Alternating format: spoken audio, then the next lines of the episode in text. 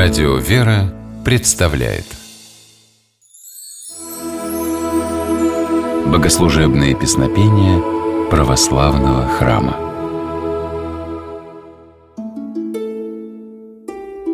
Здравствуйте! С вами Федор Тарасов.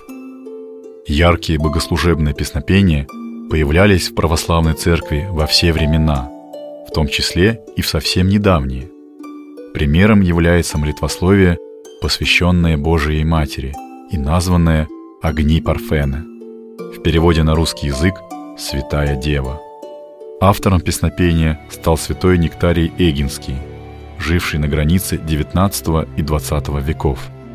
Святой Нектарий был епископом Александрийской православной церкви. По ложному доносу его довольно рано отправили на покой. Впоследствии он скитался, жил в нищете – таком печальном положении святой Нектарий находился до тех пор, пока не был отправлен для служения на остров Эгина, где вместе с простыми рабочими строил женский монастырь, а в перерывах писал молитвы, в которых прославлял Бога и Богородицу. Так и было составлено песнопение «Огни Парфены». Подробнее о его содержании рассказывает священник Антоний Борисов. Молитвословие «Огни Парфены» занимает промежуточное положение между церковным песнопением и народной песней. Таковой была задумка святого Нектария. Помогая рабочим в строительстве монастыря, он видел, как непростой труд облегчает пение. Святой Нектарий решил написать молитву, которую можно было бы исполнять не только в храме, но и во время житейских дел. «Огни Парфены» довольно длинное песнопение, поэтому давайте разберем только первую его часть. Мария, Дева чистая, Пресвятая Богородица, радуйся, невеста не невестная. Царица, Мать и Деву, руно всепокрывающая, радуйся, невеста не невестная. Превысшее небесных сил, нетварное сияние. Радуйся, невеста не невестная. Ликов девичьих радости и ангелов превысшая, радуйся, невеста не невестная. Небес честная сила и свете паче всех светов. Радуйся, невеста не невестная честнейшая владычица всех небесных воинств, радуйся, невеста не невестная. Текст молитвословия не только прославляет чистоту и святость Девы Марии, но и перечисляет пророческие образы из Ветхого Завета, которые имеют отношение к Богородице. Например, Богоматерь именуется руном, в данном случае накидкой из овечьей шкуры. Этот образ отсылает нас к истории вождя древних евреев Гедеону. Он испытывал Бога, просил у него знака. И Господь сделал так, что накидка Гедеона, руно, лежавшая на земле, осталась сухой, хотя трава вокруг оказалась мокрой. Богоматерь получила святость от Господа, хотя мир вокруг нее был наполнен грехом. Песнопение «Огни Парфены» не имеет четкого места в составе богослужения. Оно исполняется обычно в те моменты, когда допускается пение каких-либо дополнительных молитвословий, например, на литургии во время причащения священника в алтаре. Давайте послушаем молитвословие в исполнении Дивны Любоевич и хора «Мелоди». Agni partene despina,